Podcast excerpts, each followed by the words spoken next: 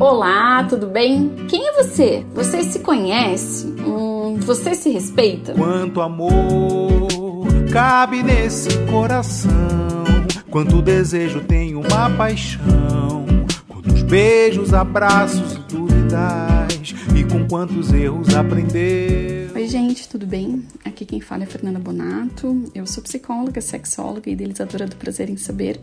E no podcast de hoje eu vou estar conversando com a psicóloga Nery Mariucci e com os psiquiatras especialistas em sexualidade Alexandre Serafim e Eduardo Médici sobre o Dia Mundial da Saúde Sexual. Onde você está, de onde você vem, para onde você vai, o que te agita, o que te grita, o que te aperta o peito, o que te faz suspirar, o que te faz gargalhar. No podcast da semana passada, eu já falei sobre o Dia Mundial da Saúde Sexual, que acontece no dia 4 de setembro. Eu atualmente estou na Delegacia do Paraná, da Sociedade Brasileira dos Estudos em Sexualidade Humana, e a gente resolveu fazer uma live falando sobre o Dia Mundial da Saúde Sexual enquanto Delegacia do Paraná. E para isso, a gente convidou pessoas que são associadas da Esbrache aqui do Paraná. A live ficou tão boa, tão boa mesmo, que eu resolvi transformar ela nesse podcast que vocês vão escutar agora, porque a gente conseguiu falar sobre várias formas que o mundo virtual trouxe como consequência positiva e negativa para a nossa sexualidade. Então eu espero que vocês gostem de ouvir esse podcast sobre saúde sexual no mundo digital, em que eu, Nery Mariucci, Dr. Alexandre Serafim, Dr. Eduardo Médici, que representamos a Delegacia do Paraná da Sociedade Brasileira dos Estudos em Sexualidade Humana, fizemos. O que te faz suspirar, o que te faz gargalhar? Onde você está, de onde você vem, para onde você vai? Eu sou a Fernanda. Prazer em saber de você. Eu tinha pensado da gente começar falando antes um pouquinho o que, que é sexualidade, mas eu, assim, eu vou mediar e jogar a bomba para vocês. Então, quem se sentir à vontade, fala sobre o que, que entende aí de sexualidade, porque eu acho que tem muita gente que confunde ainda sexo com sexualidade, né? E acho que essa é a primeira distinção que a gente poderia fazer. Quem se habilita? Então, a gente sempre, eu, a gente lembra, né, Fer, até algumas atividades que a gente fazia lá no passado com PowerPoint ainda, as apresentações, é, e fazendo essa distinção, né? Porque por mais que para uma parte, talvez, das pessoas que estão aqui com a gente isso seja bem tranquilo de entender, né? Muitas vezes ainda gera é, discordâncias ou dúvidas, né? É, geralmente a questão do sexo a gente se refere mais a, a algo do, da atividade sexual, né? Na linguagem comum Uh, tem esse conceito, ou então quando fala sobre feminino e masculino, enfim, é, diferente dessa atividade, a sexualidade engloba tudo, inclusive o sexo, né? Então, quando a gente fala é, em sexualidade, a gente está falando é, em afeto, em carinho, em relação, em relacionamentos, em pensamentos, em fantasias, em comportamentos, né? Como é que a gente se percebe, como que a gente interage, né? Então, é algo muito mais amplo e eu vou pedir para os meus colegas complementarem aqui dentro de uma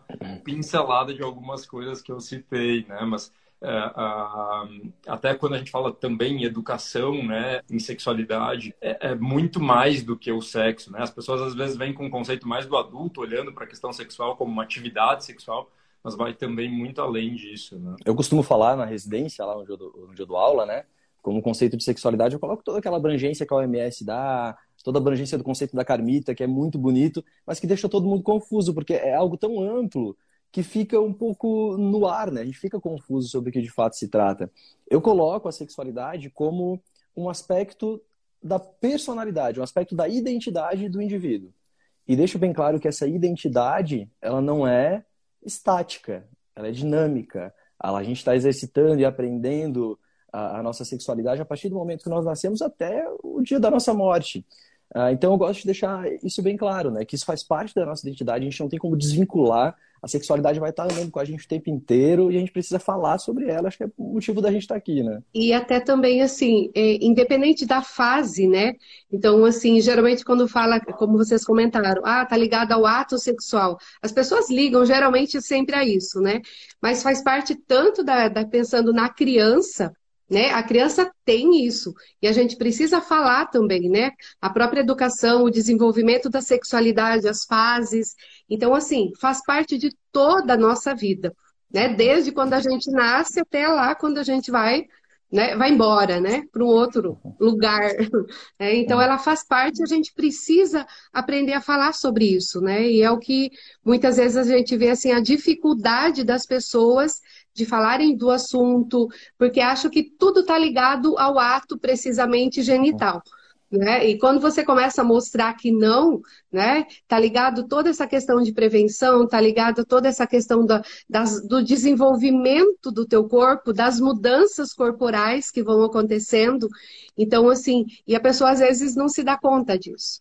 Né? Então, acho que, sem dúvida, esse tipo de trabalho aí da, da Esbrache faz com que isso se. as pessoas comecem a, a ver de uma outra forma, né?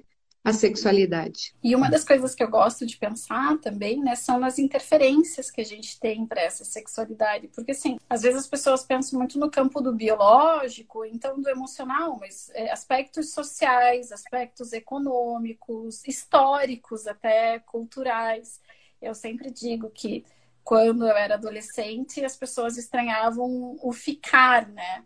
E hoje em dia as pessoas estranham outras coisas. Então, assim, ah, como isso? Fica com menina, fica com menino. Então, assim, eu lembro que na época dos meus pais era assim, meu Deus, mas a gente beijava quando estava indo namorar, né? Era uma coisa já. As pessoas transavam depois que casavam. Então é legal a gente sempre pensar na sexualidade, recebendo essas influências políticas, legais, quando a gente pensa, por exemplo, que muitas vezes a homossexualidade é criminalizada em alguns países, né? É, em outros patologizada, quando não deveriam ser. Então é um grande né, conceito, assim. E eu acho que esse grande conceito nos leva a outro conceito, que é o de saúde sexual, né?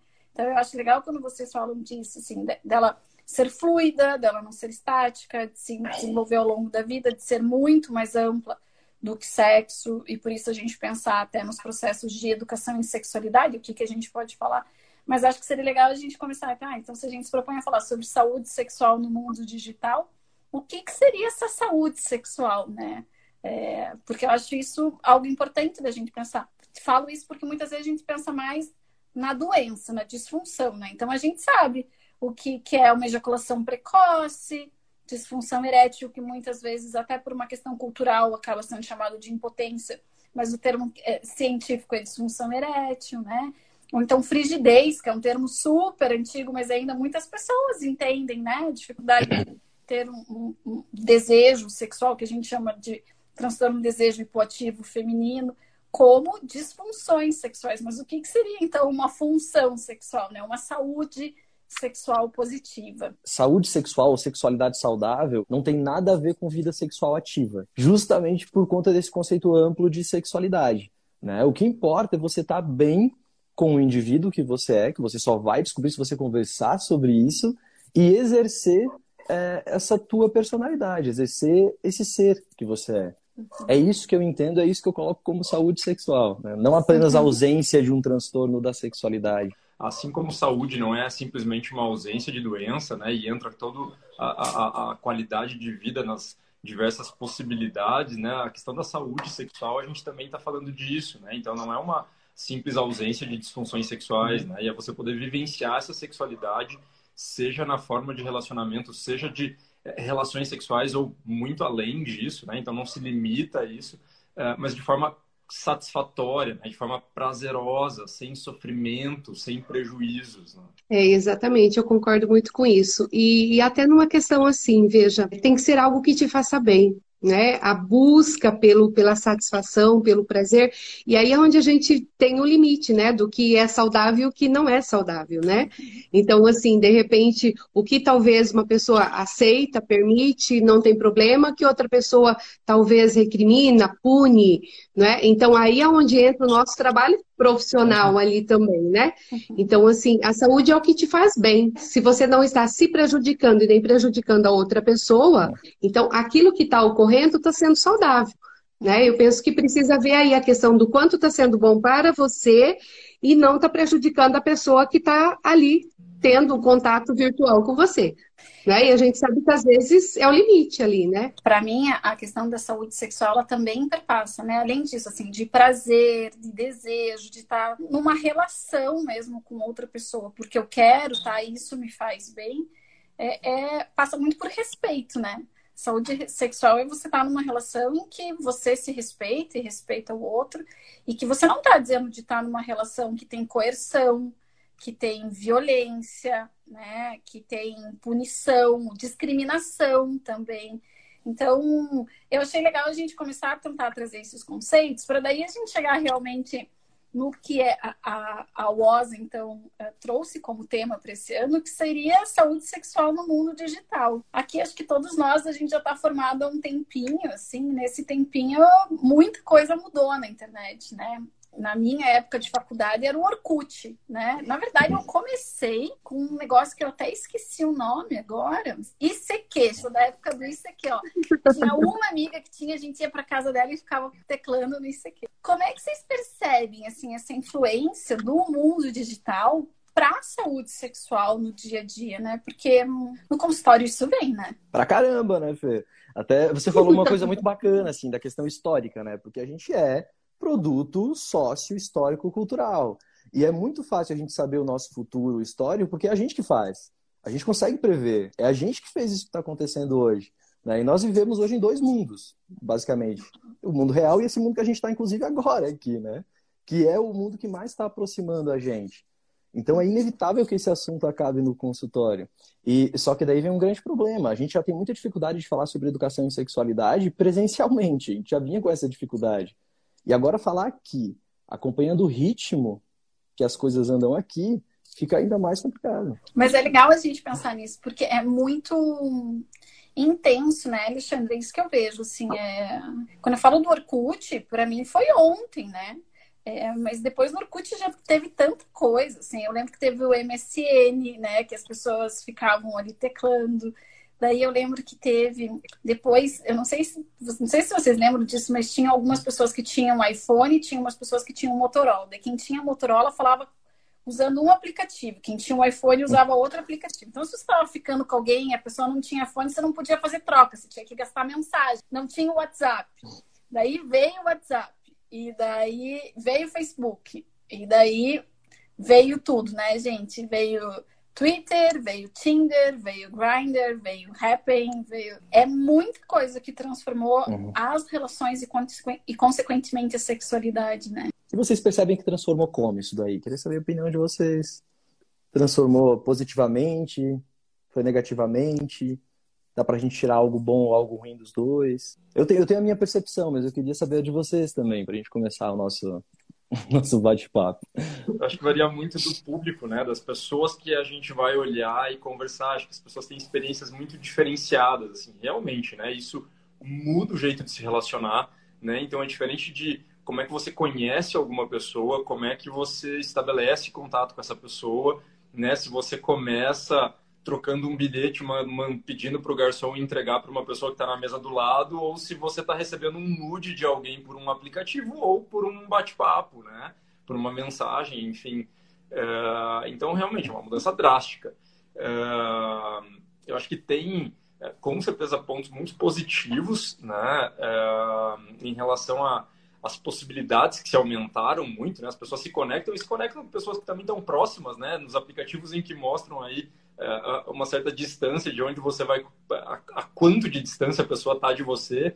É, acho que por um lado facilita algumas coisas, mas claro que por outras é, vem, pode vir a depender do mau uso que você faz, ou do uso mais problemático que você pode acabar entrando, né? Tanto de aplicativos, quanto eu acho que a gente também vai falar um pouquinho da, da questão de pornografia aqui, né? Então acho que tem muitas variáveis a depender de para quem a gente está olhando, de quem que a gente está falando, né? De quem que está experienciando uhum. e de que forma está usando isso, né?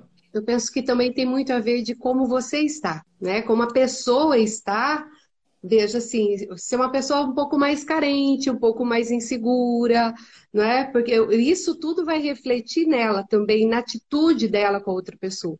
Então eu penso que tem que avaliar, tem todos, tem um lado positivo, né? Eu conheço vários casos aí tenho amigas, tenho pessoas próximas que se conheceram pelas redes, não é? Mas que tornaram isso concreto no presencial, né? Acharam uma forma de se encontrarem, enfim, começaram realmente a ter esse contato presencial e realmente foram efetivando e fortalecendo o relacionamento. Né? Mas conheço infinitos casos que não deram certo, que tiveram problemas muito sérios, né? mas eu penso que tem muito a ver com como a pessoa está, como está o estado emocional daquela pessoa. Porque de repente tem pessoas que entram e tem, se envolve uma carência afetiva que se envolve muito rápido. Né? Qualquer coraçãozinho, eu te amo, né? a pessoa já fica toda iludida de repente. Né? E tem aquela pessoa que já vai um pouquinho mais devagar, ó, oh, legal, gostei, né? Hoje até uma pessoa que eu atendi comentou isso. Ah, eu tô achando bacana. Ah, mas eu tô indo devagar porque eu não conheço a pessoa. Tudo que ele me fala é bonito, eu gosto de ouvir, mas eu não sei se isso é verdadeiro. Então, daí você veja um pouco mais de maturidade da pessoa, né? E pessoas que já estão apaixonadas na primeira semana, né? A questão da, da rapidez aí, né? Do, do líquido aí que a gente fala, né? Eu acho que tem que avaliar e é muito pessoal isso, né? De cada pessoa, de cada relação. Alexandre, eu penso que na verdade sim, tem aspectos positivos e negativos, sabe? não consigo, eu vou ficar em cima do muro, assim, porque uhum. eu vejo que na possibilidade assim que o Google traz pra gente hoje, né? Porque antigamente as pessoas às vezes sofriam e onde que elas iam buscar informação, né? Se até hoje tem pesquisas que mostram pra gente que as pessoas sofrem com a sexualidade e têm vergonha de, de conversar com profissionais da saúde, antes a única as pessoas iam conversar sobre aquilo que, que sofriam, pensando em disfunções sexuais. Então a gente tem um acesso a conhecimento, né? Nem sempre de qualidade, mas é, você tem acesso a conhecimento também de qualidade. Eu acho que tem aspectos muito positivos, então a possibilidade de conhecer outras pessoas, é, eu acho que tem possibilidade então de se relacionar com pessoas com quem você não imaginava, você se permite ter maior vivência da sexualidade, mas eu acho que também tem coisas negativas, então assim a gente pode pensar na pornografia e nas consequências da pornografia. Né? A gente pode pensar no vazamento de nudes não autorizados, que muitas vezes também acontece, é, exposição, né? Então, às vezes, eu não me permiti ser gravada numa relação sexual e aquilo tá lá. Quando a gente pensa naquelas pessoas que se apaixonam pela internet, que é muito, acho que aquele, aquele programa da, da MTV, Catfish, que mostra que as pessoas se apaixonam na internet, mas de repente estão conversando com alguém que, que, não é né, a pessoa com quem imaginam, com quem estão conversando. Esse mundo virtual traz possibilidades, mas também pode trazer prejuízos, né? Quero eu fico com você em cima do muro, eu divido esse muro contigo, tá? Mas eu acho que a gente ainda não está preparado para lidar com tanta liberdade. Né? A gente busca tanta liberdade, ao mesmo tempo a gente não consegue lidar com isso. É necessário muita maturidade, que nem a Nery falou, né? É claro que existem muitos aspectos positivos, como você falou, de aproximar pessoas que talvez nunca iriam se cruzar, nunca iriam se conhecer na vida. Só que ao mesmo tempo te coloca de frente com várias possibilidades, com diversas pessoas, com diversas características que podem te atrair, e você ao mesmo tempo que conhece uma com uma característica, outra com outra característica, uma terceira com uma terceira característica, e você quer todas aquelas três características numa pessoa só. Então, a busca ela é constante, ela, ela continua o tempo todo. Né? E esse comportamento acaba sendo um comportamento muito infantilizado. Né? Alguém que não vai conseguir tolerar a, a alguma frustração relacionada ao comportamento do outro e vai continuar procurando. É uma busca incessante. Mas tem um lado bom, né? Para quem sabe utilizar, para quem realmente age com maturidade, consegue entender esse papel de aproximação é, a Nery já soltou o assunto ali de, de amor líquido, né? E é justamente isso. O amor líquido tem as suas vantagens. Antigamente, é que hoje é tudo mais fácil, né? Antiga, a gente até tende a romantizar, tipo, as relações de 40, 50 anos, isso não acontece mais, né? As relações eram mais duradouras. Poxa, mas a gente não sabe o que está por trás de uma relação de 40, 50 anos, né? A gente não sabe das possibilidades de uma mulher sair de uma relação abusiva. Hoje é possível, Hoje, por conta dessa liquidez não apenas do amor, mas de uma liquidez pela, da sociedade, pela existência de outras opções, as pessoas conseguem sair de situações abusivas. Então, esse é o lado positivo que eu vejo disso. Acho que o Bauman eu... fala muito disso, assim, né? Dessa é. sensação que você tem de conseguir um acesso e muitas possibilidades e um contato muito amplo virtual, mas que ao mesmo tempo não traz um estreitamento das relações, assim, né? Parece que ficam laços mais frouxos, né? Ah, eu acho que o aplicativo também cai nisso, né? Parece sempre uma coisa é, é, de que pode ter alguém melhor, pode ter uma relação onde eu vou ser mais feliz, pode ter uma pessoa, né, com uma característica ainda mais interessante, né? E muitas vezes a gente deixa de investir é, numa determinada relação ou numa determinada uhum. condição ali que pode também estar tá gostosa, que também pode ser é, construída, né, e, e, ser encaminhada de uma determinada forma que muitas vezes a gente não, deixa eu ir aqui para essa prateleira e escolher esse outro, outro item, né? Ou essa outra pessoa é. aqui, que talvez eu seja mais feliz com essa próxima. Né? Uhum. E o medo de ter feito a escolha errada e querer ver a próxima. e, e, até mesmo assim, né? Isso que você estava né, falando aí é, essa busca né, da perfeição do outro, né, não só no virtual, a gente vê pessoas no dia a dia no consultório que tem a pessoa ali do lado e que muitas vezes ignora por essa busca da perfeição. Né? Que nem sempre a gente sabe que nem, nem eu, nem você, nem ninguém é, né? Só que existe muito isso. Até porque eu penso que também a questão das próprias redes aí, elas mostram todo um lado bonito, né? Se a gente pensar as próprias fotos postadas, dificilmente alguém vai postar uma foto feia, né? A foto que eu tô com a boca torta, né? Que eu tô com a perna virada, eu não vou colocar ali, né? Que eu tô com o olho meio, né? Então, o que que acontece? A gente seleciona. Hoje existe toda essa questão da edição, que a gente sabe que dá uma mudada muito boa ali. Né? E ainda a gente sabe que essas pessoas se apegam muito a essa perfeição. E muitas vezes, né, acaba gerando problemas, sem dúvida, para elas, assim como para os relacionamentos. Né? Para essa busca, né, muitas vezes, para se encaixar nesses requisitos que ela coloca ali como os ideais para ela, talvez, né, para aquele relacionamento que ela busca. Né? E às vezes o digital pode oferecer, talvez, para ela. Mas que tanto que é real que tem ali do outro lado da tela. Né? Aí é uma linha muito tênue, né? Que às vezes as pessoas acabam caindo mesmo e sofrendo, né? Mary, isso que você fala me faz pensar numa situação até assim, vai fugir um pouquinho, mas vou tentar conectar, que eu vejo até assim, o quanto isso se relaciona com a autoestima das pessoas, né? E a autoestima se relaciona à saúde é, sexual, né? Porque a gente vê assim, as pessoas postam o melhor na internet, mas esses dias eu vi um meme que falava assim, e fora dos stories, como é que você tá? É, às vezes é isso, às vezes as pessoas estão vendo que a gente está postando, mas como é que a gente realmente está, né? E, e, isso me fez pensar até na questão de satisfação com o seu próprio corpo. Eu não sei se acontece ou se vocês já escutaram, mas para mim é recorrente no consultório mulheres com corpo envergonhado e que daí muitas vezes assim vem esses vem esses referenciais da internet e daí não se sentem confortáveis em ficar despidas, em ficar nuas, inclusive de é, querer só transar de luz apagada, de não se permitir uma posição porque vai aparecer o meu corpo aqui, o meu corpo lá. Às vezes até pela quantidade dessa, uh, dessas mensagens que a gente recebe nesse mundo virtual, né? Não sei se vocês já viram alguém, algo que já escutaram no consultório, algo nesse sentido. Isso eu tenho visto bastante também em homens. Não só a mulher, né? Porque vê a imagem perfeita ali na rede social, né? Se cobrando, se criticando, se achando defeito, ah, meu peito, ah, minha bunda, ah, meu, né?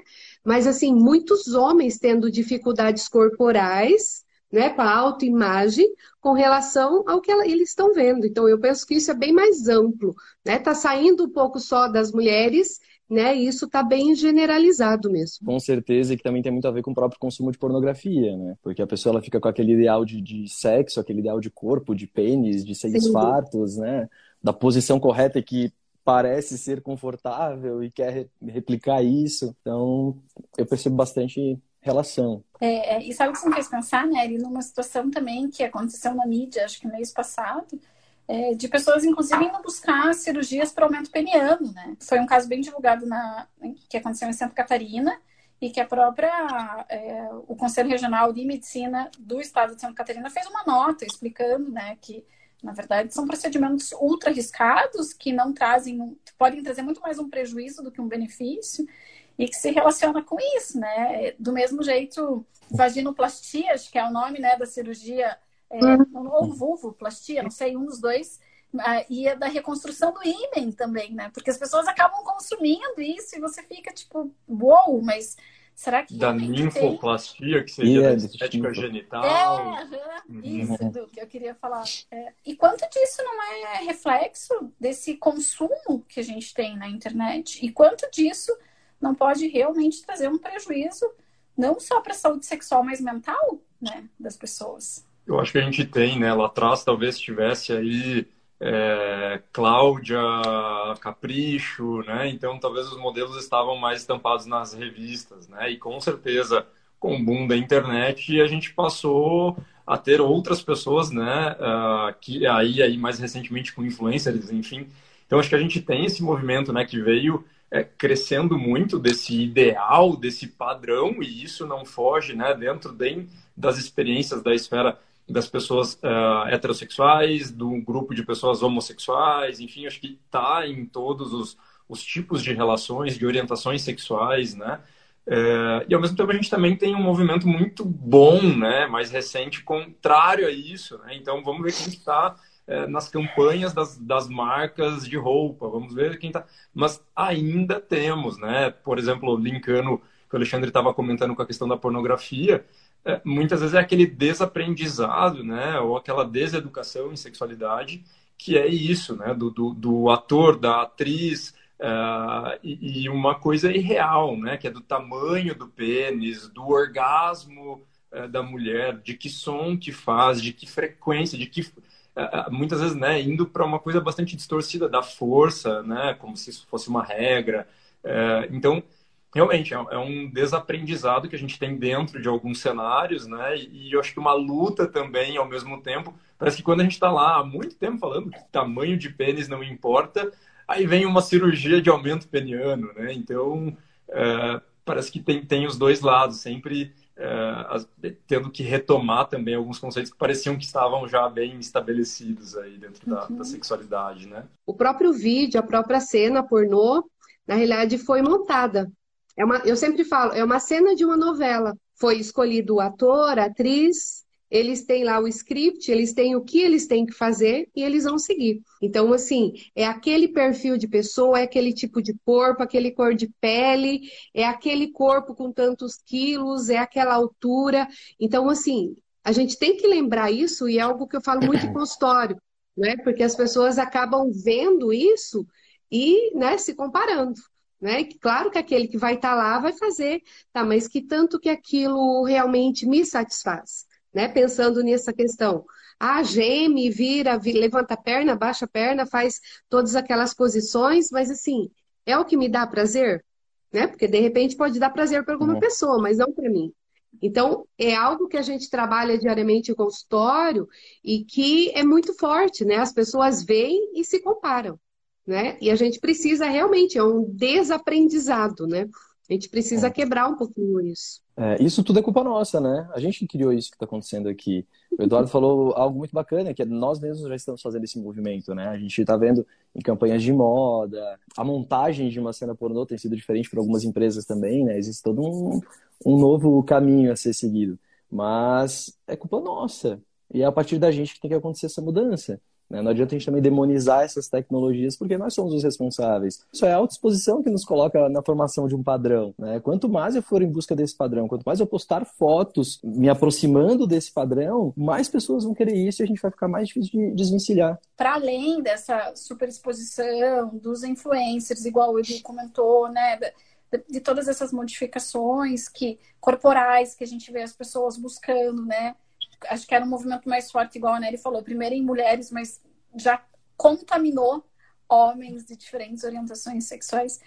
Mas quando eu vi que a UOS um, colocou, né, como esse tema, saúde sexual no mundo digital, a primeira coisa que veio na minha cabeça foi pornografia, porque realmente é, a gente está no consultório, vão chegar queixas no consultório para gente, né? Assim, as pessoas chegam com queixas. Mas é muito frequente ver casos assim de compulsão sexual, de uma compulsão masturbatória, às vezes de dificuldade de é, manutenção de ereção, porque eu não encontro um corpo como o corpo que estava na, na pornografia, né?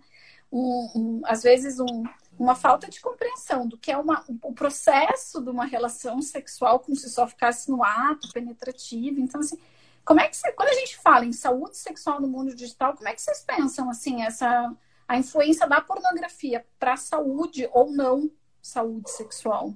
E eu vou acrescentar ainda, pensando aqui em termos de pandemia, né, o quanto, principalmente no início da pandemia, se propôs, né, de vamos uh, usar o máximo possível de uh, recursos tecnológicos, uh, né? Muitas vezes aí masturbação, vídeos, câmeras, enfim, né? Então, tentando né, proteger ao máximo de uma contaminação de Covid e várias recomendações nesse sentido, né? E de repente até uma coisa assim, sem saber quem seria essa pessoa. Né? Porque, de repente, essa pessoa que estava ouvindo essa informação já era uma pessoa que tinha um grau de compulsão, né? Então, assim, estão me incentivando, né? Então, assim, e isso desencadeou muito, né? Na realidade, assim, essa busca, né? Mas eu penso que, a, pelo menos na minha experiência de consultório, é, afeta bastante, prejudica bastante, né? Porque a gente sabe que a grande maioria dos filmes pornôs é, acabam focando muito na questão, por exemplo, da, do, do, genital, né? Então, dificilmente você vê uma cena que existe uma troca afetiva de carinho, né? Toda uma sedução, uma conquista. Né? O casal já chega com o ato, é. precisamente, né? E a gente sabe que isso, de uma certa forma, influenciou para muitas pessoas que aprenderam o ato sexual através do vídeo, não é? E reproduzem, não é? Mas a gente fala assim, tá, mas será que isso ainda não acontece? Eu confesso para vocês que eu ouço muitos que aprendem ainda olhando isso, uhum. não é? Então, assim, estão já adolescentes iniciando a vida sexual simplesmente com uma penetração, não é? Chega lá, tira a roupa e penetra, né? Dá um beijo gostoso, um amasso ali e vai para penetração. E a gente sabe que né? O homem, ok, mas e para a mulher, né? Que talvez vai ser a primeira relação sexual. Então a gente sabe que tem toda uma influência negativa e aí é onde falta muita questão da própria educação, né? Sexual, a questão aí do contato familiar, talvez das escolas falarem, ensinarem um pouco mais, enfim, todo esse acesso aí talvez que acaba sendo negativo, pelo menos na minha experiência em consultório. Né, eu vou acrescentar até sobre também a população masculina, né? Assim, é grande o número de pacientes que eu tenho que muitas vezes começa a evitar uma relação sexual com uma ideia de que ele tem que estar ereto para partir para a relação. Né? Então também isso. isso. vem da pornografia, né? Porque ninguém é, é, visualiza um homem tendo uma ereção para então iniciar uma relação sexual. Né? E aí vem essa ideia distorcida de que assim, não, eu só vou conseguir ter uma relação sexual se eu já é, iniciar de forma ereta. E assim, isso não acontece para uma boa parte dos homens.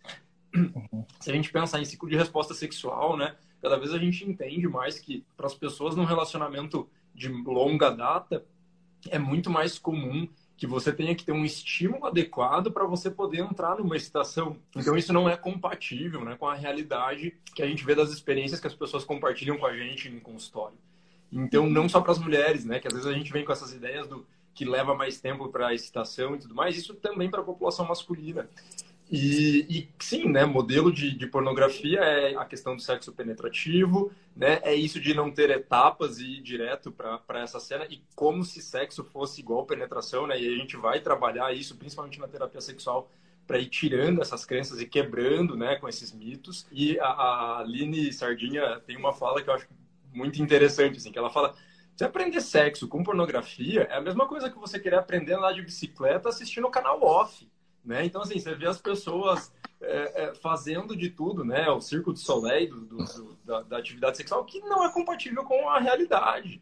Né? Então, acho que uhum. tem tudo isso para a gente considerar. É, e eu não sei os pacientes de vocês, assim, Eduardo, mas esses homens que chegam justamente com esses transtornos da sexualidade, essas dificuldades sexuais, eles não conversam entre si sobre isso com os amigos, né? Eles omitem, porque o, o, homem ele acha que todos os amigos dele são os bonzões de cama, ninguém falha, então ele chega no consultório já chorando aos prantos, querendo melhorar para ficar comparável ao desempenho do, dos amigos. Né? A, a questão da pornografia, assim, principalmente relacionada à pandemia, né? o prazer sexual é um dos prazeres mais primitivos que a gente tem. E agora, com essa restrição de liberdade há quase dois anos, o que, que a gente vai procurar? O método mais fácil, que está ali na nossa mão. Né? Então facilitou muito. E, e, mais uma vez eu volto para vocês, eu não sei os pacientes, de, não sei o consultório de vocês, mas aumentou o número de pacientes com é, quadros de uso nocivo de pornografia ou dependência de sexo, né? o, o comportamento sexual compulsivo. Tem, um nome aí a ser definido. Aí. Eu queria, na verdade, passar duas informações que eu acho que, com, que encaixam, né? É, a primeira é que eu vejo, assim, que é muito contraditório, né? Porque hum, eu li uma vez um artigo que falava isso, assim, se você não falar com seu filho ou sua filha sobre sexualidade, alguém vai falar. E hoje tá um clique, né? É. Então, eu já tive situações em consultório, por exemplo, que a criança viu porque estava mexendo no celular do pai, e daí no grupo de WhatsApp tinha um monte de pornografia, uma criança foi exposta, seis, sete anos, né, a, a, um conteúdo pornográfico não tem maturidade, né, cognição para compreender aquilo. Porque é isso que acontece. Às vezes eu estou dividindo o computador com alguém da família, alguém acessou um vídeo, daqui a pouco a criança está vendo. Então, eu acho que isso é importante, né? A gente pensar que não se fala de sexualidade, de saúde sexual em ambiente escolar por uma série de motivos, inclusive do poder legislativo, né? Muitas famílias não sabem como fazer, mas hoje está mais fácil de você ter esse acesso, né? E daí eu lembrei de uma palestra que o Edu estava junto comigo no congresso da UOS né, dessa Organização Mundial para a Saúde Sexual de 2019, que foi no México, de uma psicóloga que fazia um trabalho na Inglaterra com, com a indústria pornográfica, como se ela estivesse fazendo um advocacy para que tentassem começar a colocar camisinha na pornografia. Porque do mesmo jeito que o Edu falou assim, ah, na pornografia o homem já começa, uma pessoa com pênis, muitas vezes já começa com o pênis ereto, mas não é assim que acontece. Se a gente naturalizasse o uso da camisinha na pornografia, com certeza a camisinha ia ser muito mais utilizada. Então ela falava sobre isso que é, poderiam. Esse era o trabalho dela. Ela estava tentando fazer com que erotizasse, inclusive, esse momento de colocar a camisinha. E eu falei, gente, isso realmente poderia diminuir índices altíssimos de infecções sexualmente transmissíveis, como aqui no Brasil, que entre 15, 27 anos, 15, 24 anos, aumentou em 700% HIV AIDS. Então, assim, é uma coisa que faz um trabalho de deseducação uh, muito forte em, em sexualidade e tudo isso, né? Num congresso daí que teve, da, o congresso da Esbracho, que foi acho que 2017, em Campinas, que fez eu criar o prazer em saber. Porque eu vi uma palestra que falava sobre isso, assim, é, as pessoas não conversam sobre sexualidade, elas vão para a rede. E se a gente não tiver na rede, essas pessoas não vão. A gente, que eu digo, profissionais que estudam, que trabalham, que aprendem efetivamente a ciência da sexualidade, elas não vão ter um acesso de qualidade, porque ninguém chega para alguém falando, nossa, eu tenho um sexólogo incrível para te indicar. É quando falam com um dermatologista, com um cirurgião plástico. As pessoas têm vergonha de falar. Então, elas chegam num nível de, de angústia e com mitos, né? Acho que é isso, a angústia que o Alexandre falou, mas mitos, assim, que, que foi o que a gente estava conversando, acreditando que sexualidade é, é uma coisa que é o teatralizado, que a Nery falou, né? Assim, é teatro que tá lá.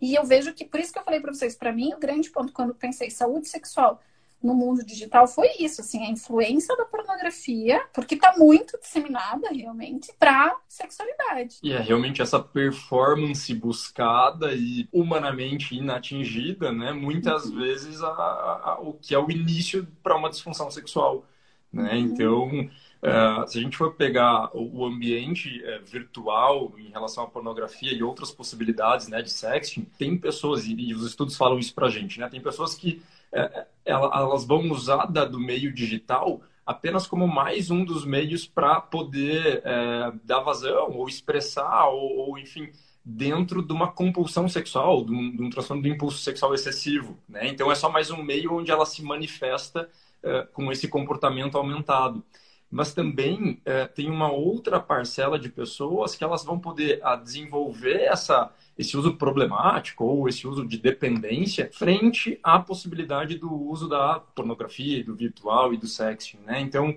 é, e, e, até muito difícil isso, o Alexandre estava comentando sobre a definição e o, e o, o nome que vai se dar, né? É, é também difícil para a gente conceituar qual que é quando se torna problemático, né? Qual que é o como que é isso. E geralmente a gente vê, baseado em prejuízos, né, na vida da pessoa, enfim, quando ela deixa de usar de outras atividades, estar com outras pessoas, tem prejuízo laboral, tem prejuízo acadêmico, né, em virtude do, da pornografia ou do uso uh, da internet, né, porque nem sempre é só no acesso do vídeo pornográfico, né, muitas vezes é assim, ah, eu gasto horas com um aplicativo, né, então é, se eu estou, por exemplo, com o Grindr, que é um aplicativo bastante comum dos homens gays é, utilizarem, né? Ah, se eu mudo para um outro local, eu estou lá logado de novo, eu estou lá é, visualizando quem está por perto, né? E o quanto isso também muitas vezes é problemático. Claro que tem uma outra parcela que usa e se dá muito bem, no sentido de que consegue ter os benefícios sem ter prejuízos, né? E é bem isso, acho que também que o Alexandre comentou, da gente não demonizar os meios, né? Acho que a questão não é o recurso em si, e como que eu estou conseguindo ou não é, usar ele, né? De que forma eu estou é, fazendo esse uso, né? É a maneira como a gente está lidando. É. E daí eu queria propor, na verdade, essa fala, Edu, para a gente também falar de, de outras coisas do mundo digital, né? Então, assim, eu fiquei pensando enquanto você falava disso, de como usar, eu acho que isso se encaixa nos aplicativos, né? Igual você citou o Grindr. É, eu fui fazer uma pesquisa para falar isso que eu vou falar agora, mas teve uma notícia que no dia 29 de março de 2020 eu preciso parar para pensar, porque eu já não sei se eu estou em 19, 20 ou 21, assim, eu fico meio... A pandemia nos, nos fez isso. É. Em 2020, no dia 29 de março, foi quando o mundo parou, assim, que estava todo mundo sem saber o que ser da pandemia. E, na verdade, tiveram 3 bilhões de matches no mundo. Foi num domingo, quando o mundo parou no Tinder. Foi o maior número. Assim, 3, milhões, 3 bilhões de pessoas fizeram um match. E, na verdade, o aplicativo teve. Eles perceberam que assim, as conversas aumentaram em 12%, né? Então, o número de pagantes aumentou para 10,8 milhões de pessoas, é, só naquele momento que a gente parou. Então, foi muito grande e eu fico pensando também nisso, assim, né? Na, nos, nessa questão de como usar. Tem gente que realmente ah, usa o aplicativo, conhece pessoas, igual a gente estava falando, mas cá entre nós também é uma fonte possível de traição, né? Pessoas que estão num relacionamento monogâmico e que tem até um videozinho que é brincando assim que dois são vários casais uh, de homens gays, e daí de repente faz o barulhinho do grinder e o outro fala: O que você tá fazendo? Tipo, brincando, né? É claro que isso é uma brincadeira, mas é uma realidade que traz sofrimento para muitas pessoas, porque os aplicativos também é, é, realmente é usual escutar no consultório a descoberta de uma traição de alguém que está na relação por meio de aplicativos, né? O que, que vocês pensam sobre isso, desse uso? Uhum que pode ser tanto positivo quanto negativo, até pensando nessas possíveis traições que acontecem no mundo virtual e que às vezes destroem, né, com o que você imaginava de uma relação. O índice é alto, né? o índice é alto. Então, frequentemente isso ocorre. É, é uma coisa, eu falo assim, diariamente em consultório a gente acaba ouvindo esse tipo de história, né? O quanto as pessoas acabam. Ah, mas aí a gente precisa pensar uma coisa né? Se isso está acontecendo, como que está essa relação, né? Porque se a pessoa está buscando uma outra lá fora, é porque de repente, provavelmente alguma coisa aqui não está bom. Nossa, né? né? Essa eu vou relação... te interromper rapidinho, porque o que tem gente que fala que tem levado o celular para cama e ao invés de estar tá transando, tá mexendo em tudo que é coisa. Então, quando você me fala isso, eu pensei nessa situação também. Ouço isso, ouço isso né? Então, assim, a pessoa ali do lado da outra pessoa, né? O casal na cama e a pessoa falando lá com uma terceira, né? Então, já ouvi isso muito, sabe? Então, assim, é uma pena. Na realidade, a gente vê que é uma relação que está abalada, é uma relação que não existe mais um compromisso, não é? Ah, mas eu posso ter uma atração, ter um tesão, um desejo por uma outra pessoa não é? Mas veja assim, é, isso é uma coisa muito, muito particular de cada relação, né? As relações que são abertas, né? Que isso existe, é um combinado, mas existem relações que não são, isso não é combinado. Então, assim, e que gera muito sofrimento. E a gente sabe que muito, é muito fácil também de descobrir. Tocou, ah, tá ali, de repente acendeu, ligou a tela, quer dizer, uma mensagem que aparece, então a gente sabe que é muito fácil também de pegar essas traições virtuais não é? Então, e que gera muito sofrimento. A gente tem algumas pesquisas, né, que mostram que é, as pessoas é, dizem que com certeza ficariam chateadas ao saber que um parceiro ou uma parceira, né, está é, tendo algum tipo de envolvimento pela internet, né? Vamos pensar num sexo virtual, enfim. Mas qual que seria o conceito de infidelidade virtual? Né? Será que é quando você Uh, será que se você assiste apenas, né, alguém, por exemplo, numa câmera em tempo real, é diferente de se você uh, tem algo afetivo envolvido, se é algo que você iniciou e que você mantém com alguém virtualmente, né? Então, quando tem rompimento aí de, de, de, um contrato, e quando a gente faz contrato, né? principalmente na terapia de casal, a gente vê muito isso. Às vezes a gente inicia uma relação e as pessoas iniciam relações uh, entendendo de que uh, existem acordos não verbalizados e que eles simplesmente existem. Quando, na verdade, se aquilo não foi falado, né, é difícil de depois você conseguir levar isso adiante e cobrar do outro, porque não foi acordado. Né? E acho que do virtual também vem muito disso, né? Uh, quando é que você começa uma relação e você estabelece esse tipo de limite, esse tipo de acordo? O que, que pode, o que, que não pode? Vale usar pornografia ou não? Ou cada um tem sua individualidade e não precisa ser falado sobre isso? É, é um, um, um, espaço amplo de possibilidades, né? Ainda sobre o contrato, é bom falar que esse contrato precisa ser revisado de tempos em tempos, porque a gente muda ao longo de uma relação, né? A gente vai aprendendo um com o outro também. A gente, a gente, a gente não, né? Que a gente já passou dessa fase, mas as pessoas costumam iniciar uma relação baseada no não vou fazer pro outro o que eu não gostaria que fizessem comigo. Mas não é bem assim, né? E eu acho bem legal isso de você falar de revisar mesmo. E do dito que o Edu falou, né? Porque às vezes as pessoas, eu sempre falo que o óbvio precisa ser dito, né? Quantas pessoas deixam de ter uma saúde, né? E, cuidar realmente da relação, porque ficam mais conectadas a isso aqui, que é isso aqui que está do meu lado, né? Na hora que a gente estava falando, né, eu fiquei pensando muito nisso, assim, quando eu falo de levar o celular para cama, é muito forte isso. Às vezes as pessoas estão rolando a tela e vendo mais nada. E na verdade, assim, é, o termo, né, conectado, né? Eu estou me conectada ao que eu, pegando o que o Alexandre falou lá no começo, né? O mundo virtual, mas e ao real? Né? Será que eu estou nutrindo isso ou será que eu estou trazendo... Porque às vezes as pessoas se chocam com a quantidade de tempo que elas ficam na internet, né? Hoje mesmo eu atendi uma mulher que falou para mim, ah, eu coloquei o, um tempo, porque você pode baixar, né? Um tempo que você pode ficar nos, nos aplicativos do teu celular.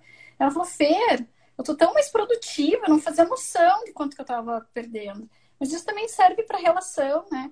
Quantas vezes a gente vai, por exemplo, em restaurantes e vê pessoas conectadas no celular, mas não com quem elas estão jantando. E eu acho que isso tem tudo a ver com o nosso tema, né? De saúde sexual no mundo digital, porque pensando que o sexual não é só sexo, enquanto isso aqui, na verdade, ao invés de estar. Tá, esses dias eu vi um meme que falava: quando o telefone tinha fio, a gente estava mais conectado com as pessoas que a gente vivia do que eles sem fio.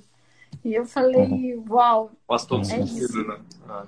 É, tem uma outra máxima de algum grande pensador da internet que também falou de que a, ah, o mundo digital está aproximando quem está longe e afastando quem está perto. É, e até também tem uma questão, né? Se a gente parar para pensar, a grande maioria dos casais se encontram à noite. E aí o que fazem à noite? Né? De repente, o que eu ouço assim, ah, de repente alguém, uma mulher, geralmente a mulher está preparando uma comida, uma janta, e o homem está onde? Então, assim, não estou me questionando aqui, né? Mas, assim, não deixa de ser uma realidade que muitas vezes o quê? Ah, mas por que, que não senta na cozinha? Por que não vai bater um papo? Ah, ele está lá no aparelho, ele está lá falando com não sei quem.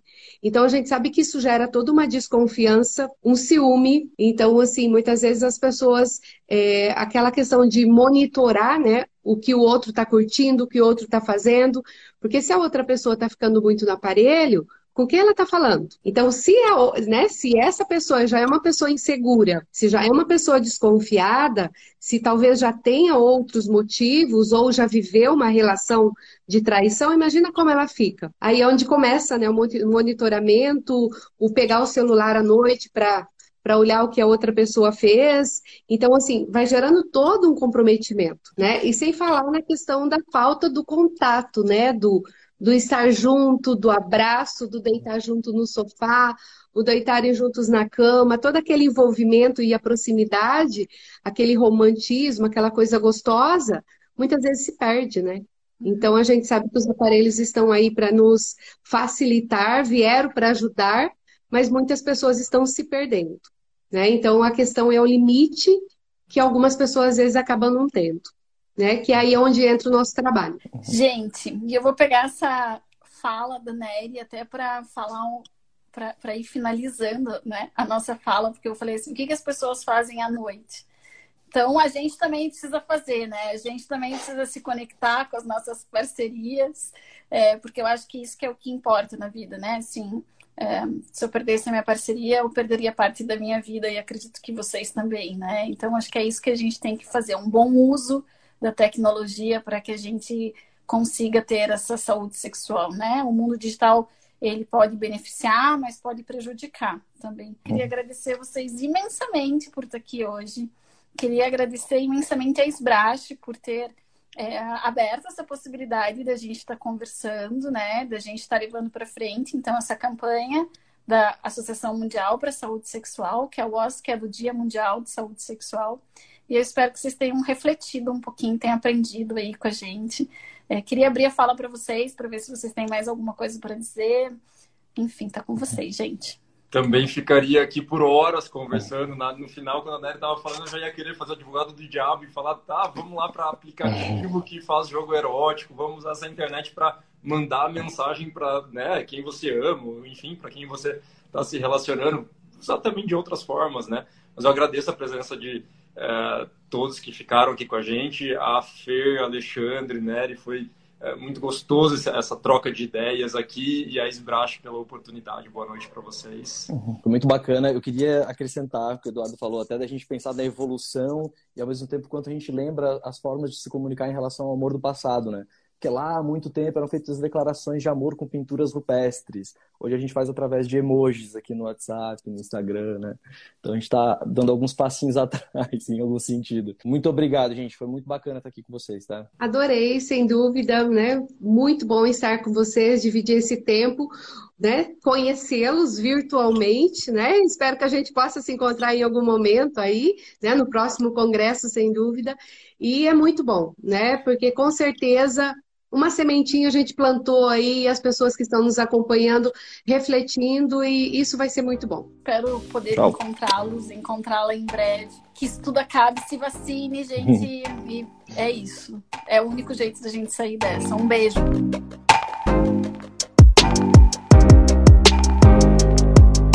Se vocês ficaram com alguma dúvida sobre a saúde sexual no mundo digital, não hesitem em tirar comigo, com a Nery Mariucci, com o Dr. Alexandre Serafim ou o Dr. Eduardo Médici.